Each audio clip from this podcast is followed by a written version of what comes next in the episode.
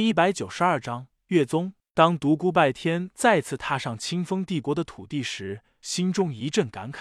当初他千里迢迢从汉唐帝国赶到清风帝国闯荡江湖，才短短几个月的功夫，竟然发生了那么多的事。南宫啊，南宫，我独孤拜天又回来了。这一次再返清风，独孤拜天没有像上一次那样张扬。武林人如今文魔色变，他不想还没到南宫世家就造成极大的轰动，和去新明帝国时一样。他悄悄行进。这一日，他路过一座小城吃饭之时，忽闻酒楼下一阵大乱。又是这个老要饭，快赶走他！又来要吃要喝，天天如此，谁不烦？好啊，你既然敢抢，给我打死他！打，狠狠的打！哎呀，掌柜的，不要打了，再打下去，这个老要饭就要没命了。独孤拜天有心要下去管一管，但摇了摇头。世上这种事太多了，管得了一件，管得了多件吗？今次碰上了，若碰不上呢？想到这里，他没有动身，但楼下的吵闹声久久不能平息下来。在这寒冷的冬季，一个老人为了一口活命的吃食被人殴打，独孤拜天觉得心中有些酸涩。他决定下去管一管。一个六十岁左右的老人躺在地上，怀里紧紧的抱着两个抢来的馒头。三四个年轻的小伙子对他拳打脚踢，干枯的身躯滚来滚去。独孤拜天看得目眦欲裂，大吼道：“住手！”几个施暴的伙计闻言。停了下来，旁边的掌柜陪笑道：“这位客官打扰您用饭了，我们马上将这个老要饭赶走。”独孤拜天面沉似水，冷冷的道：“你们还有没有人性？对这样一个孤苦伶仃的老人，竟然下得去那么重的手？”掌柜结巴道：“他他抢了这里的馒头，那也不至于下这么重的手吧？你们把他赶走不就是了？为何如此对他？”这时，地上那个老要饭颤颤巍巍的站了起来，道：“月儿，月儿，我找不到那个负心汉。”我找不到那个负心汉，我呃，我呃，说着，他大口大口嚼起了手中的馒头。独孤拜天闻听他的话，脑中轰隆一声，“月儿”二字令他心神俱震。他一下子想到了司徒明月，看着面前那个老要饭，他摇了摇头，自语道：“这怎么可能？月儿已经被他伯父血帝带走了，眼前之人怎么可能是血帝呢？”眼前的老要饭蓬头垢面，脸上的污痕遮去了原来的容貌，一双浑浊的老眼暗淡无光。一看就是没有功力之人。哼，好吃，好吃，不饿了。老要饭神志明显有些不清，说话像一个孩子一般，快速吃下了两个馒头，转身朝外走去。酒楼的掌柜和几个伙计慑于独孤拜天的威势，没有再为难那个老要饭，任他离去。独孤拜天呆呆冷了半分钟，心中隐隐有一股不安。他丢下一块碎银，快步追了出去。寒风凛冽，一个老人踽踽而行，在街道拐角处一闪而没。独孤拜天快速追了过去，瞬间来到了老人的背后。他没有惊动老人，只是悄悄的跟在他的身后。就这样，一老一少在凛冽的寒风中走出了小城。老人似乎没有注意到身后跟着一个人，向荒郊走去，渐渐的远离了平原，步入了山林之地。独孤拜天越来越狐疑：若是平常一个老要饭，怎么会在这个大雪飘飞的季节走进山林呢？他心中越来越不平静。老人走在雪地上，发出咯吱咯吱的响声。在山林中左转右转，最后来到了一座山脚下。一股异样的感觉自独孤拜天心中升起，魏明的情绪说不上来是一种什么样的滋味。这是？难道真的是月儿？他震惊无比。老人走进了山洞，喃喃道：“月儿，我回来了，找不到，还是找不到。咦，我要找谁？我怎么想不起来了？”听到这里，独孤拜天再也忍不住，大步冲进了山洞。借着洞口照进的光芒，他看清了洞内的情形。山洞不是很深，最深处离洞口也不过三丈距离。地上铺着厚厚的茅草，看来老人住在这里有些日子了。倚仗这里离小城不算多远，没有什么大型野兽，不然老人真的很危险。老人背朝外，正在冲着躺在茅草上的一个女子说话：“我是谁？我怎么想不起来了？月儿，你告诉我。”独孤拜天一下子冲了过去，待看到地上女子的容貌后，他脑中轰的一声，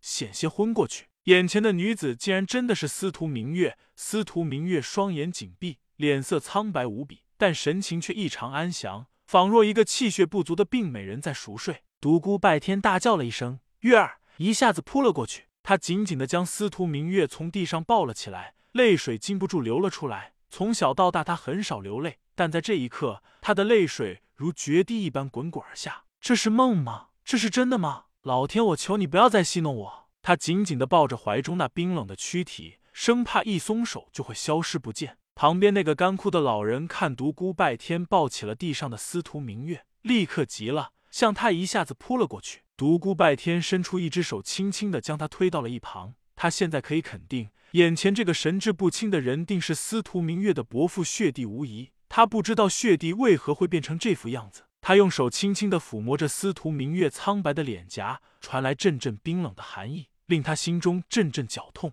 曾经的欢言笑语，过往的点点滴滴，奈何此刻家人已经魂归幽冥。此刻他怀里抱着的不过是一具没有生命的躯体而已。往事如烟，独孤拜天黯然神伤。谁言魔人无情？独孤拜天背后的魔风一阵颤抖，一股强大的魔息涌入他的体内，而后魔气自他体内汹涌澎湃而出。整个山洞内沙石飞扬，晶莹的泪滴自他脸上滚落而下，冰冷的话语自他口中喃喃而出：“聚天地之灵气，凝圣魔之鲜血，我纵是粉身碎骨，也要重聚你的魂魄。早晚有一天，我要让那长生谷血水漫天；早晚有一天，我要让那长生谷尸骨堆积如山；我要让圣魔仙血洒遍长生谷的每一寸土地；我要那巡天使者的灵气聚集在长生谷的每一寸空间。强大的魔气在山洞内肆虐。”将旁边的老人推翻了出去，老人被魔气挤压到了山洞内的石壁处，魔气还在不断向他涌去。突然，他的身体一震，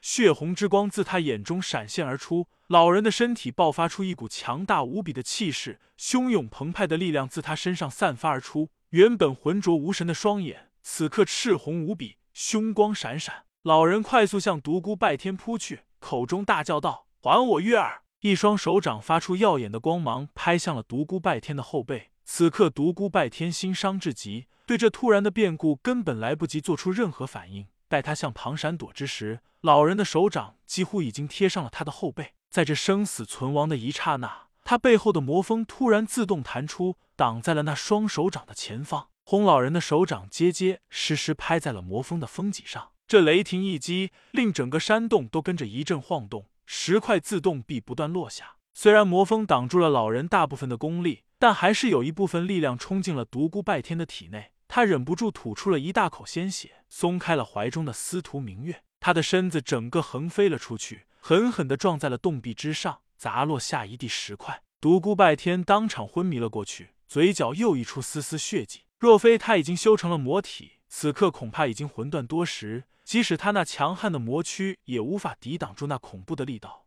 他受了不轻的内伤。老人全力打出这一掌后，发觉有大半的功力竟然消失在了那把奇怪的兵器之内，他一阵迷惑。此时他神智还没有清醒，见独孤拜天横飞了出去，也没有多加计较，抱起地上的司徒明月，转身跑出了山洞。独孤拜天昏迷了整整一天，才清醒过来。他醒来后的第一件事就是紧了紧双臂。然而此刻他的怀中早已空荡荡，司徒明月影迹皆无。他大叫了一声：“月儿！”洞内传来阵阵回音。他不顾重伤之躯，跑出了山洞，在山林之中快速穿行。月儿，司徒前辈，司徒前辈，你在哪里？司徒前辈，你将月儿带到了哪里？我就是独孤拜天啊，我在这里，你不是在找我吗？独孤拜天的身影如鬼魅一般在林间穿来穿去，他将神虚步运转到了极限。方圆数十里的每一寸土地都留下了他的足迹。他声嘶力竭，口干舌燥，急怒之下，他又吐出了几口鲜血。独孤拜天尽管伤势严重无比，但此刻他已经顾不了那么多了，一遍又一遍的搜索，一遍又一遍的寻找。昨日，当他在山洞中看到司徒明月的尸体和几个月前一样无丝毫变化时，他的心中已经有了一个模糊的认知：司徒明月的灵石也许能够借助这具尸体再次重生。也许没有想象中的那么多困难，或许只是现在司徒明月的尸体被神志不清的血帝带走了，他心中惶恐不已，不知道那个神志不清的老人会不会出现什么差错，致使司徒明月出现意外。血帝为什么会变成了这副样子？他怎么会来到了这里？魔风没有伤到他吧？他越想越焦急，精疲力竭，急怒攻心，独孤拜天再次昏倒在了雪地上，雪花渐渐将他没